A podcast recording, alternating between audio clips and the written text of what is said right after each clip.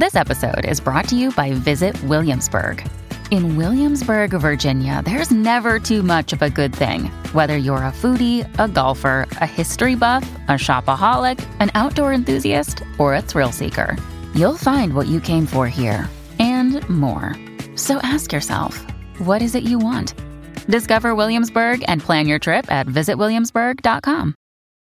When you need mealtime inspiration, it's worth shopping Kroger, where you'll find over 30,000 mouthwatering choices that excite your inner foodie. And no matter what tasty choice you make, you'll enjoy our everyday low prices, plus extra ways to save, like digital coupons worth over $600 each week. You can also save up to $1 off per gallon at the pump with fuel points. More savings and more inspiring flavors make shopping Kroger worth it every time. Kroger, fresh for everyone. Fuel restrictions apply. ¿Quién te dice que no tienes corazón? Eso es mentira. Tío, pues mi madre últimamente me lo dice un montón, pero. Te llama o sea, con una voz siniestra te dice, no tienes corazón. sí, en plan, últimamente me dice que soy muy fría y que estoy muy alejada de, de todo, de las emociones, en plan. Y de la realidad, que eres una pija asquerosa. Total, soy una pija asquerosa. Tienes tanto dinero, María. Tengo tantísimo dinero, podría comprarte a ti. Vale, vamos a acordarnos de usar bien el micrófono porque yo la última vez lo hice fatal. Entonces, esta vez voy a intentar moverme, cogerlo de aquí y moverme muy poco. ¿Lo hiciste fatal por? Porque hice muchos ruidos. Esto no interesa a la gente. Vamos a hablar de algo. Oye, ¿qué tal? ¿Bien? ¿Yo? Sí. María, esa pregunta es muy rara. Dios, me cuesta muchísimo no jugar con el micrófono.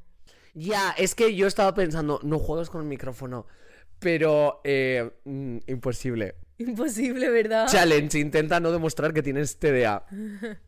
Em, ¿Qué tema es hoy, María? No me has dicho absolutamente ninguno de los temas que vamos a hablar. Me los comentaste una vez tomando un café de especialidad muy caro y ya no he vuelto a saber nada más. Ya, es verdad. También dijiste, voy a hacer unos guiones. ¿Has hecho unos guiones? Mm, No, bueno, he apuntado frases, pero es verdad que no las he desarrollado. He apuntado frases. Por favor, quiero que digas como las frases de manera totalmente inconexa. Sí, Eh, vale, pues ¿cuál es el tema? el tema es escolarización. Colegio. ¿Colegio en plan colegio, instituto, colegio, universidad? ¿O solo colegio?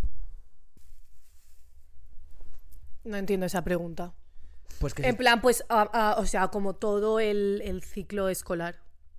Vale, hasta que terminas de cursar tus estudios. Sí, o sea, podemos hablar de todo ese margen.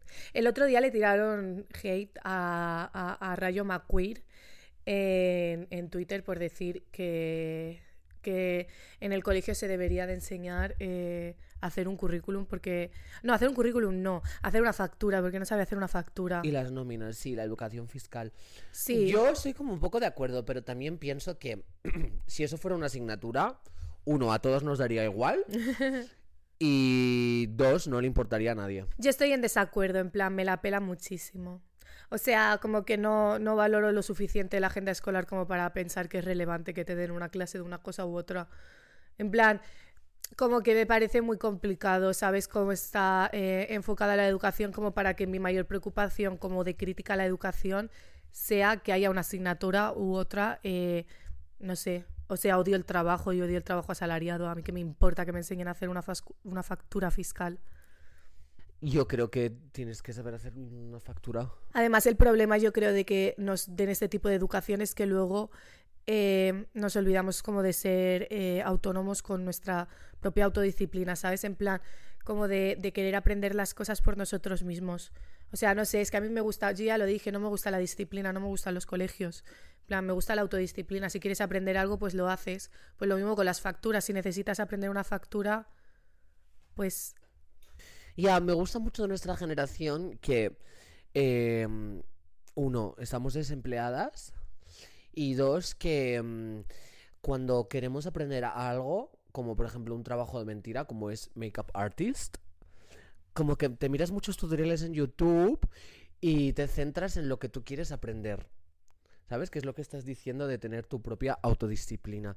Entonces, en vez de aprender un montón de conceptos que quizás se te van a olvidar, como que centras toda tu atención y tu energía en desarrollar una práctica en un sector específico. En plan, pues yo quiero hacer eh, efectos especiales o prótesis de látex. Pues me voy a mirar 800 tutoriales de eso y me voy a hacer un curso especializado sobre eso porque es lo que me interesa y lo que se me da bien y voy a potenciar ese talento dentro de quizás una disciplina que a mí me pueda interesar.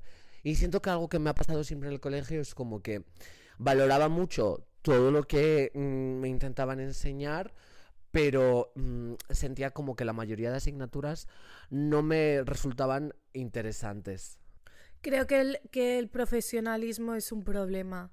En plan, creo que como que solamente haya profesionales eh, de disciplinas y parezca como que los demás no pueden intervenir en eso, es un problema.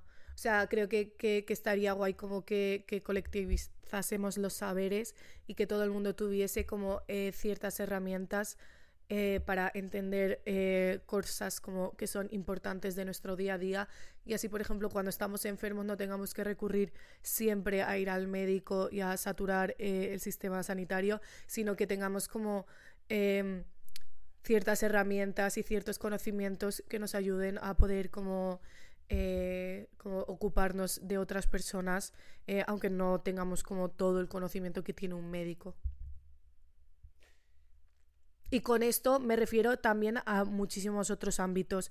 plan, por ejemplo. Claro, es que has empezado una cosa, pero has acabado hablando como de los médicos. No, pero creo que estabas pensando en que enseñaran, por ejemplo, primeros auxilios. O sea, me refiero a todo en general, en plan, no solamente a primeros auxilios y ni siquiera que enseñaran, en plan, sino que nosotros aprendamos. O sea, yo no exijo a nadie que nos enseñe, estoy diciendo que creo que es importante como que todos aprendamos un poco de todo para que así no tengamos que depender siempre como de profesionales, ¿sabes? Mm, ya. ¿Y cómo aprendes si no hay profesionales? O sea, eh, ya hay profesionales. ¿Me entiendes? Tú eres una profesional. Yo soy una profesional, no, pero podemos aprender en plan, pues, eh, pues leyendo, pues eh, aprendiendo de otra persona que trabaja de eso, en plan, pues como aprenden los estudiantes, pero pues a lo mejor no, no hacer ocho años de una carrera. A mí me parecía injusto sobre todo el, sistema de aprobados y suspensos. Como que te lo tengas que jugar todo a un examen de una evaluación. En plan, pues has dado este temario. Y a lo mejor ese día no estás en tu mejor momento, eh, has tenido una mala mañana, la noche anterior no pudiste dormir, se te ha complicado la semana y no has tenido tiempo de estudiar, quizás tu contexto general en, el ámbito familiar, por ejemplo, es bastante hostil, entonces no encuentras la manera de concentrarte en desarrollar esas habilidades académicas que te están exigiendo y aún así tienes que enfrentarte a un examen donde se va a premiar que seas capaz de vomitar eh, los conceptos que has aprendido cuanto más parecidos a la manera en la que te ha enseñado el profesor o la manera en la que está escrito en los libros de texto, mejor. Y en torno a eso, vas a decir como el transcurso de por lo menos los próximos meses de tu vida. O sea, y además es como. Me daba mucha lástima, ¿sabes? Cuando la gente suspendía. Y yo. Ya, pero tú te lo tomabas muy bien porque siempre te la ha pelado todo. Pero había personas como que verdaderamente lloraban o tenían como incluso ataques de ansiedad por mm, no ser capaces de sobrepasar un, un, examen o sacar adelante el curso escolar. Y a mí eso me daba mucha lástima porque es como, bebé, no es tu culpa. Sobre todo, en plan, es que...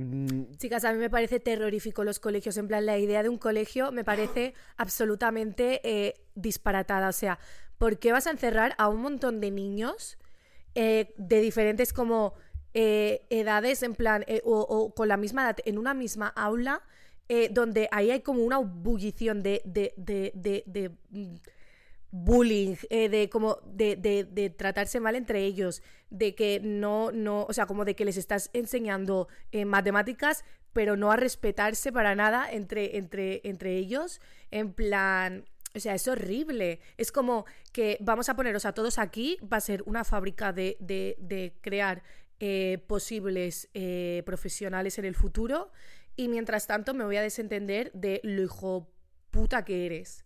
¿Sabes? En plan, Em, o sea, los profesores no, no, no inciden nada en que un alumno sea una buena persona. O sea, es como que es cierto que a lo mejor todos tenemos la típica profesora, que suele ser una profesora, eh, que era pues mm, la mejor del mundo, era majísima, que suele ser como de castellano, de inglés, nos quería un montón y aprendimos muchísimo como valores con ella. Pero ya está. O sea, pero eso es una cosa excepcional porque es como una oveja negra dentro de un corral de, de- profesores y de profesoras hijas de puta. Ya.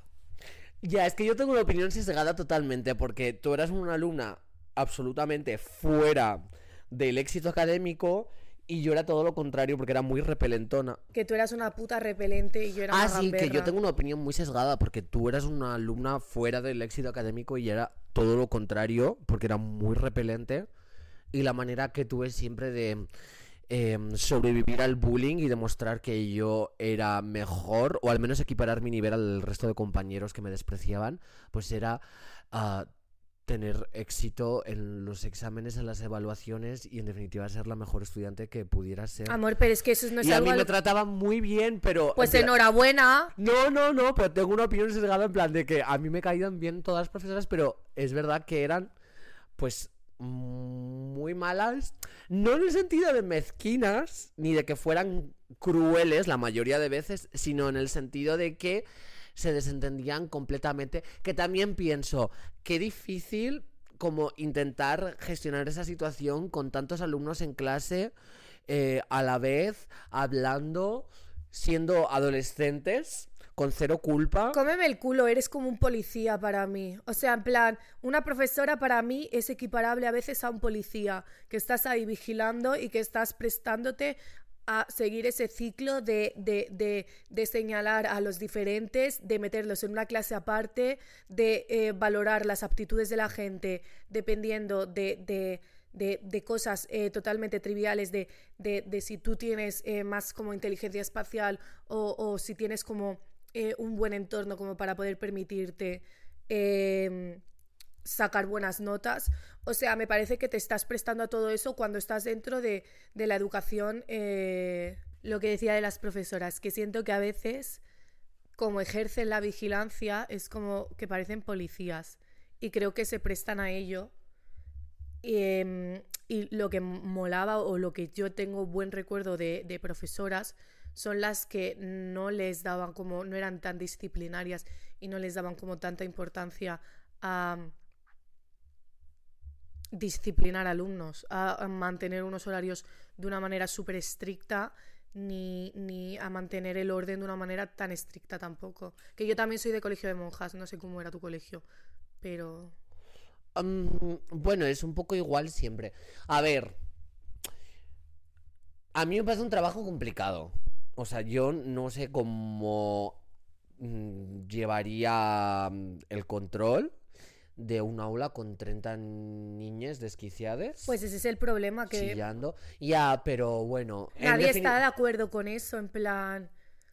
O sea, no, no, mm, yo no me prestaría a ser profesora, no porque no me guste enseñar a la gente, sino porque no me prestaría a ser profesora dentro del sistema educativo en el que estamos. Supongo. Es que todo implica tanto un cambio de raíz. A mí me parecía mal como cosas disciplinarias que, o sea, la disciplina en general del colegio me parecía ridícula, pero ya a pequeña escala en hechos como que no te dejarán comer. En plan, ¿por qué no me dejas comer una mandarina? ¿Por qué no puedo comer fruta mientras tú das clase?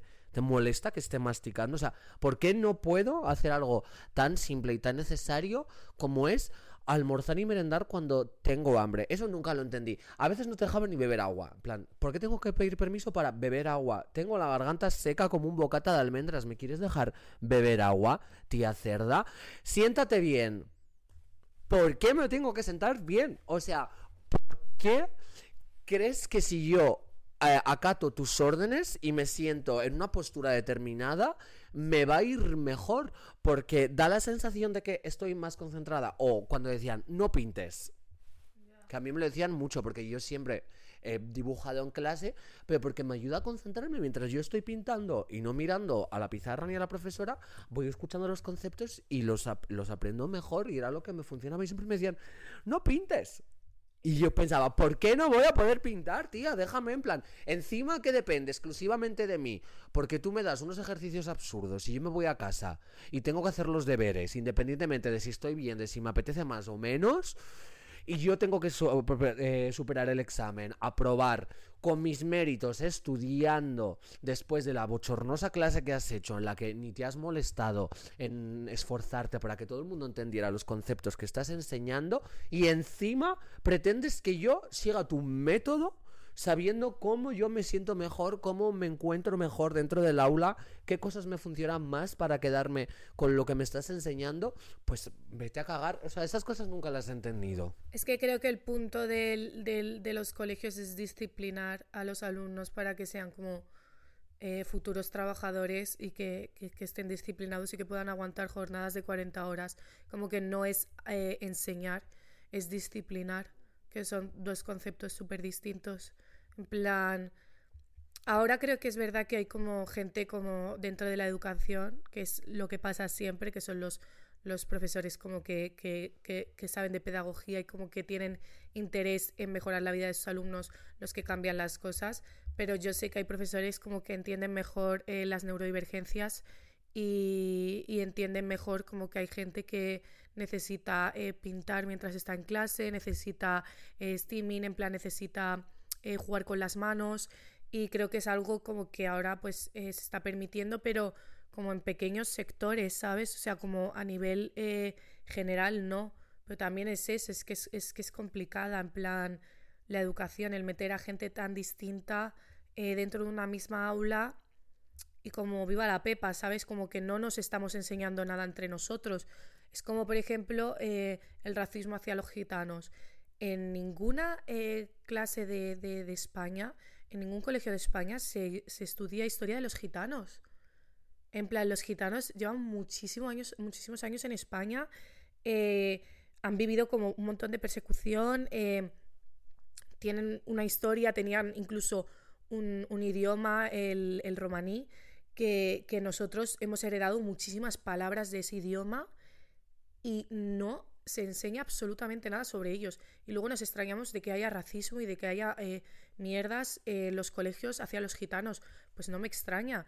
Es que no, no, no entendemos nada de, de, de esa cultura ni de ninguna otra, porque es simplemente una centralización en conceptos que nos servirán el día de mañana para profesionalizarnos, pero no para respetarnos mutuamente, ni para vivir, eh, vivir bien, ni sobrevivir bien, en plan... Bueno, ni a la cultura de las gitanas ni de ninguna. O sea, Claro, pero los gitanos es que son personas que están asentadas en España desde hace mucho tiempo.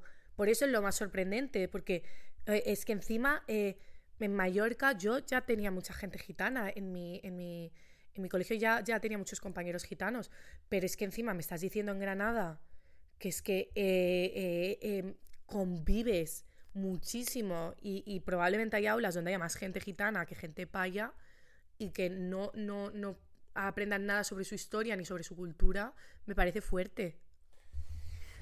Ya, desde luego como mm, el temario es una cosa a revisar totalmente.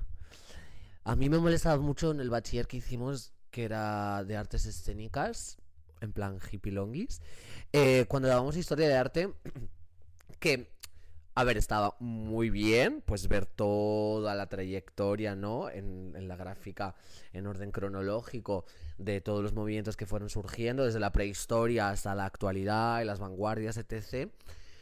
Pero no sé, me esperaba como aprender también eh, cosas de China, de otras culturas que fueron muy importantes, de civilizaciones antiguas. Es verdad que dábamos Egipto, etcétera, pero me da la sensación como de que se pasaban muy por encima y luego nos centrábamos mucho pues en la cultura de la Grecia clásica, ¿no? Y la romana y luego ya pues venga el renacimiento y también supongo que no es en esencia culpa de los profesores, sino de pues que los propios libros de texto no contienen ninguno de esos conocimientos o no abordan esas temáticas ni en general se ha enfocado la um, formación de esos profesores para que enseñen algo más allá de nuestro mundo occidental pero la mayoría de asignaturas me parecían inútiles, como que no me estaban enseñando nada. De hecho, eso lo dijo una vez cuando hice una charla con Íñigo y Rojón en la SER, que iba vestida como un putoncillo. Y dije que no entendía por qué hacían tanto hincapié, por ejemplo, las matemáticas, si yo puedo hacer todos esos cálculos con mi teléfono. Pero sin embargo no nos enseñaban pues gestión emocional o una asignatura dedicada a psicología que no fuera como esa clase de ciudadanía que la pasabas por encima y era en plan, sí, feminismo, ¿no? Y cuatro pues prestaban atención mientras los otros se sacaban los mocos, como verdaderamente que te dieran herramientas, que se hicieran talleres, que se propulsaran em, juegos o dinámicas que mejoraran la convivencia y que te ayudaran con ejemplos prácticos a gestionar emociones que son normales y a las que te vas a enfrentar a lo largo de toda tu vida, que mm, te enseñaran a hacer piña, a colectivizarte, a empatizar con tus compañeros. Amor, eso no va a pasar en plan, o sea, está regulado por el Estado. En plan, evidentemente, eh, o sea, la inversión de dinero que hay en la escolar- escolarización de los niños tiene, eh, es, es una inversión de futuro. En plan, se espera que luego ellos sean como futuros profesionales que, que, que hagan aumentar el capital. Es que me parece totalmente disfuncional porque, vale, futuros profesionales. Perdona, pero sí que es que, o sea, mm, te has estudiado una carrera, te has hecho 800 másteres y acabas trabajando en el mismo empleo precario que el resto Pero de es que ni siquiera personas. es, eh, pero es que ni siquiera es, em, o sea, ni siquiera el punto es lo que te están enseñando para futuros profesionales. Te, te lo he dicho, no es lo que te enseñan, es la disciplina. En plan, te están enseñando disciplina. No es que el temario te esté enseñando a luego eh, trabajar de una cosa concreta tal, no sé qué. No, te están disciplinando para que luego puedas aguantar turnos de 40 horas. En plan, en Mallorca, por ejemplo, em, la tasa de fracaso escolar es de las más altas de Europa, en plan de las Islas Baleares, porque, eh, bueno, ya lo sabemos, está turistificado, vamos, a, a- saco. Entonces, eh, la mayoría de gente, pues, después de la ESO, simplemente se va a trabajar a un hotel de camarero un montón de horas. En plan, la mayoría de gente que conozco que se ha quedado en Mallorca está trabajando en hostelería. Entonces, em, al final el colegio les ha preparado para eso también. O sea, no, no, no han seguido bachillerato, eh, universidad tal, pero el estar tantas horas en el colegio, tantas horas sentados, tantas cosas, tantas horas teniendo que prestar atención, te preparan para luego tener que estar eh, tantas horas eh, trabajando. En plan, a mí, yo es que desmontaría como todo el tinglado de, de, cómo está construida la escolarización y también me parece como importante que valoremos los trabajos que no, que no tienen nada que ver con el colegio, ¿sabes? O sea, también me parece como que es o sea, a lo mejor lo que digo es problemático, pero tenemos como una visión muy reducida de, de, de, de, como de aprender algo. En plan, como que creemos que si un niño no está escolarizado, eh, ya es un ignorante, ya los padres son unos negligentes, ya está todo fatal hecho y hay muchos trabajos em, que a lo mejor como, como el de sería de feriante, que es verdad que, que, que, por ejemplo, en circo eh, ahora hay como unos estudios para, para, para trabajar en circo, pero es verdad que también que como el feriante, el circo tal, son trabajos que se han enseñado siempre como dentro de la familia. Entonces, eh, como que no importa si ese niño en realidad está escolarizado o no. A lo mejor sí para darle otras opciones, pero, pero o sea, son saberes también que me parece que son súper importantes y que no se valoran tanto porque no, porque no están institucionalizados. Mm, Ya, o como mm, si te dedicas al campo. Ah, claro, el niño de Taron Jazz, Miquel Por Montoro. ejemplo, sí, o sea... Bueno, cuando investigué sobre las Flos Mariae, ¿no? Que hay como muchas especulaciones de que si ellas pues no estuvieron escolarizadas, yo pensaba, ¿realmente esto es lo más preocupante? En plan, o sea, quiero decir, me parece mal que las enseñen en casa o que lleven un tipo de vida. A ver, a lo mejor estoy como blanqueando una conducta sectaria. No sé si es el punto que quiero hacer. Pero como que siento que se castiga mucho cualquier em, prototipo o modelo que se salga del esquema académico, escolarizante y de mm, una infancia arquetípicamente sana. Sí, yo creo que, que- sí, que por ejemplo a los gitanos se les ha castigado mucho a lo mejor eh, porque sus hijos pues eh, se pongan a trabajar desde pequeños, o sea, pequeños o jóvenes, eh, con ellos eh, pues, en, en cualquier, en, cualquier, en cualquiera de los trabajos en los que, en los que están, ¿sabes? En los que estén trabajando. Em, no sé, a mí me parece sí que se juzga bastante eso, porque está bien que un niño esté ocho horas diarias en un colegio sentado, teniendo que soportar toda la presión de, de, de, los profesores, de los alumnos, de la agenda escolar, etcétera, pero está mal eh, que un padre lleve a su hijo a la feria y le enseñe el trabajo de feriante. Totalmente de acuerdo. También no entendía mucho por qué duraba tanto la clase. O sea, el, em, el, el, día escolar. Creo que con lo de Flores Mariae lo que está mal es que la falta de privar, o sea, privarles de esa libertad a los niños.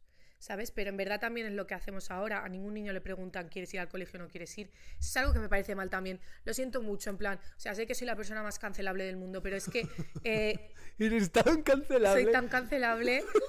lo siento mucho, pero es que creo que se debería de preguntar a los niños si quieren ir al puto colegio. En plan, o si quieren hacer tales horas. O sea, probablemente un niño quiera aprender ciertas cosas, pero otras no. ¿Por qué coño se les tiene que obligar a aprender eso? ¿Sabes? Yo sé que luego puede ser que, no, que en un mundo tan competitivo como en el que estamos eh, eh, estén destinados a tener un trabajo precario. Pero es que literalmente yo tengo un máster y no tengo trabajo.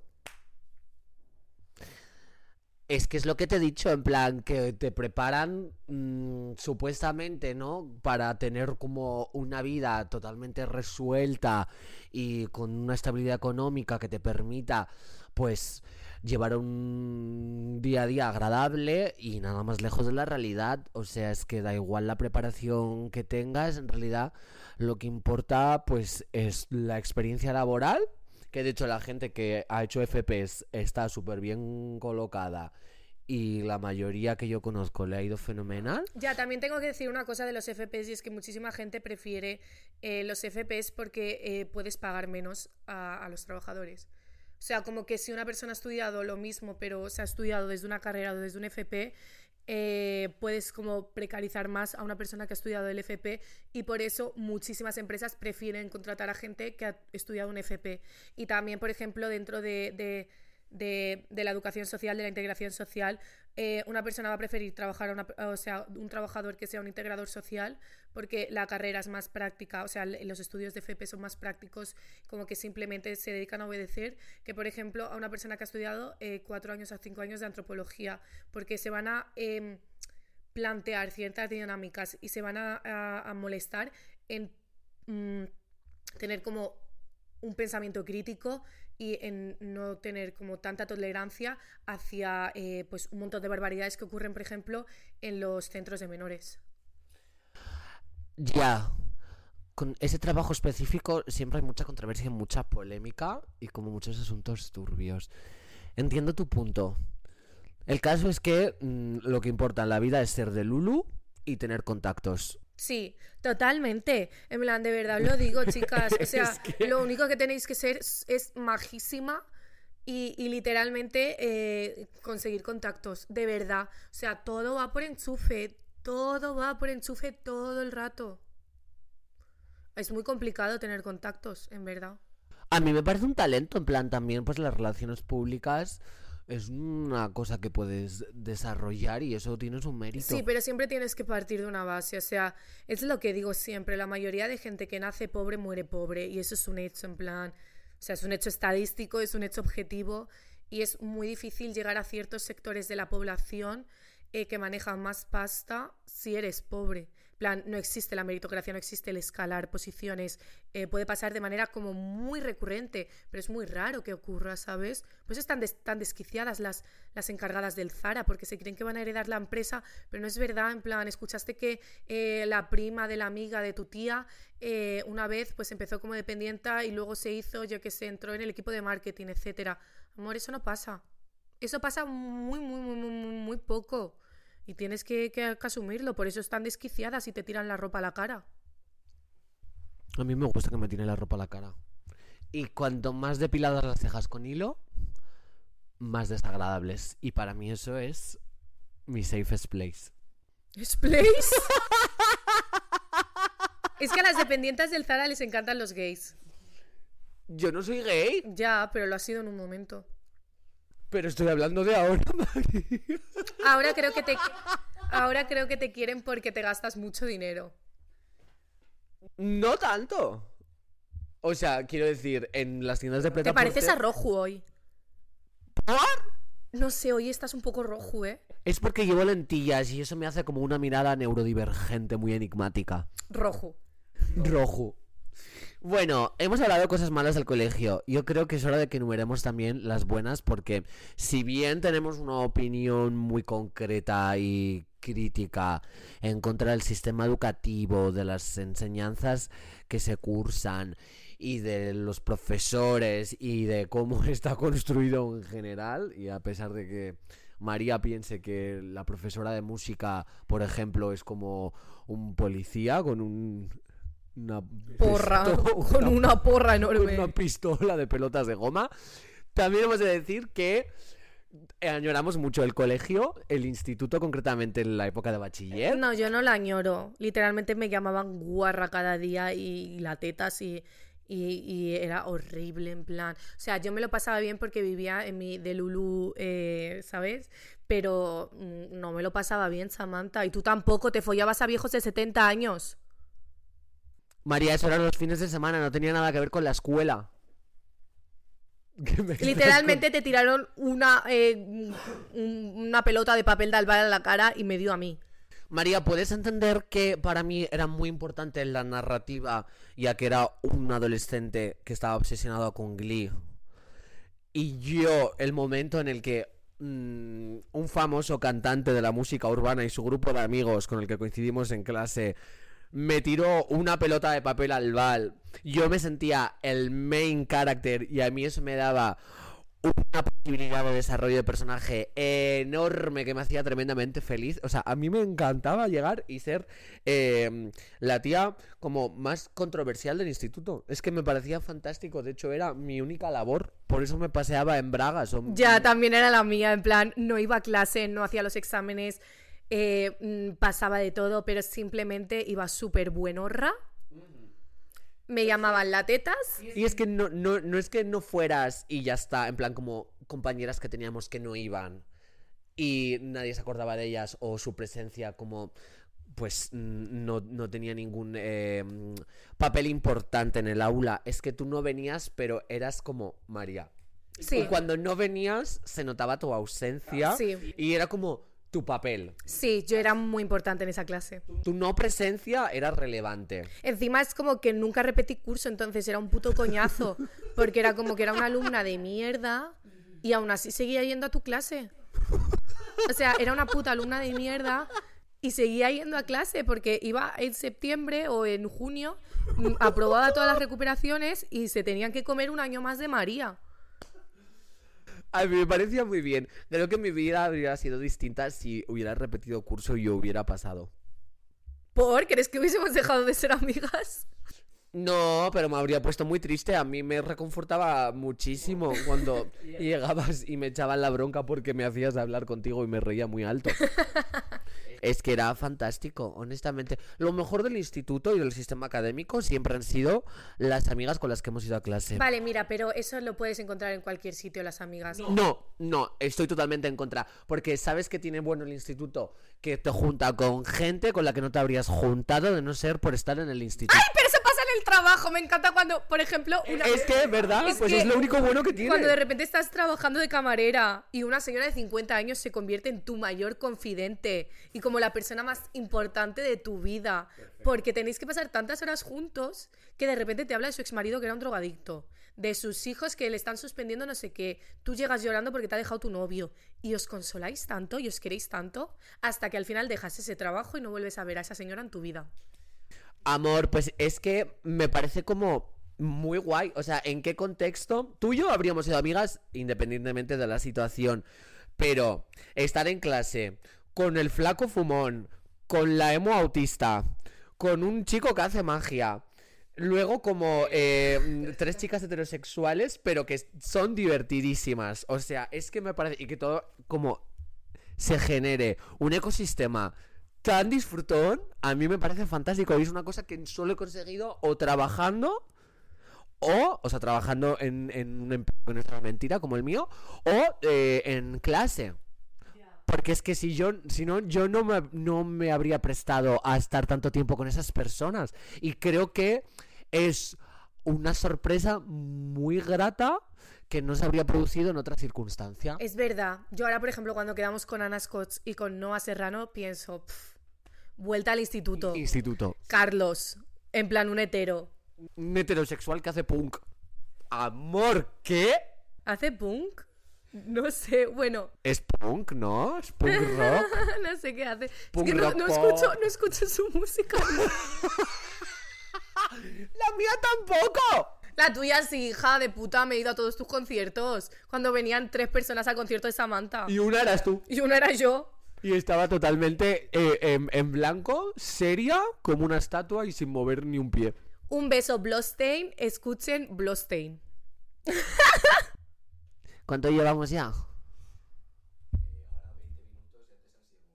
Yo creo que podemos ir finalizando enumerando cosas que cambiaríamos para mejorar, porque una gente... Uy, ahora he dado un golpe al micrófono. Mira qué cara de June de perro de...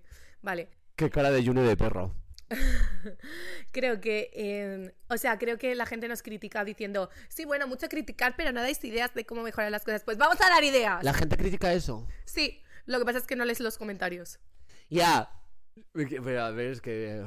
Este, eres muy ocupada. Sí, estoy muy ocupada probando patatas con salsa picante en los 40 principales.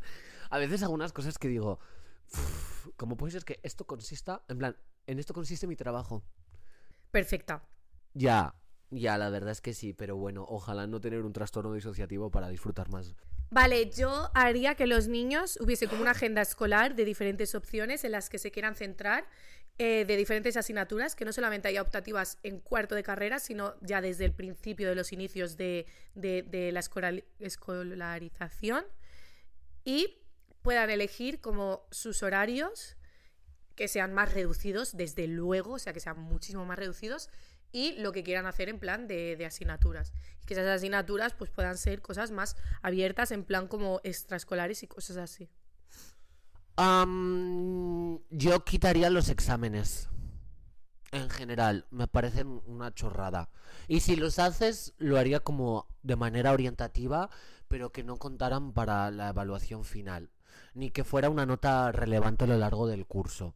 O sea, preferiría mucho más que me hubieran enseñado con dinámicas y con ejercicios didácticos que mm, tener que mm, aprenderme un temario y vomitarlo tal cual en una hoja de papel. Yo reduciría las clases de número de personas y así eh, no haría falta exámenes finales porque tendrías como la suficiente, o sea, primero que podrías prestarle atención la suficiente a cada niño y a sus necesidades y luego eh, podrías atender a si esa persona está aprendiendo lo que estás dando y si no lo está aprendiendo, pues te darías cuenta y reforzarías algunas cosas y ya está y no haría falta ningún examen. Y también algo que me parece súper chungo de, de lo que nos ha hecho como pensar el colegio es que tenemos que ser buenos en algo. O sea, la gente siempre dice, bueno, es que a lo mejor un niño no tiene por qué ser bueno en matemáticas, pero es bueno en arte, no sé qué. Y si tampoco es bueno en arte, es que a lo mejor no es bueno en nada. ¿Y qué coño más da? ¿Qué más da que una persona no tenga ningún talento? En plan, es que da igual. ¿Sabes? O sea, como que parece que siempre tienes que buscar como otra, otra, otra, otro camino. Ay, de eso iba la película de Campanilla.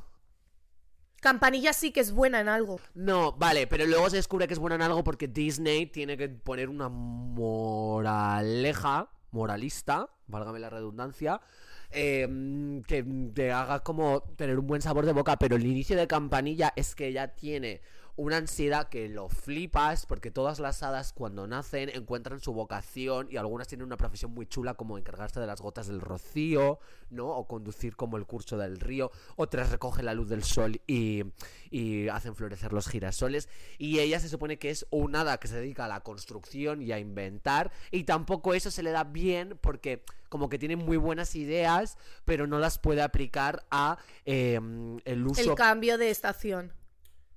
¿Es por el cambio de estación? Sí, en plan, es como que la lía mazo, porque ella hace... Sí, es verdad. Y, y- y la criticaron un montón y yo pienso, pues dejadla en paz que invente una mierda, en plan.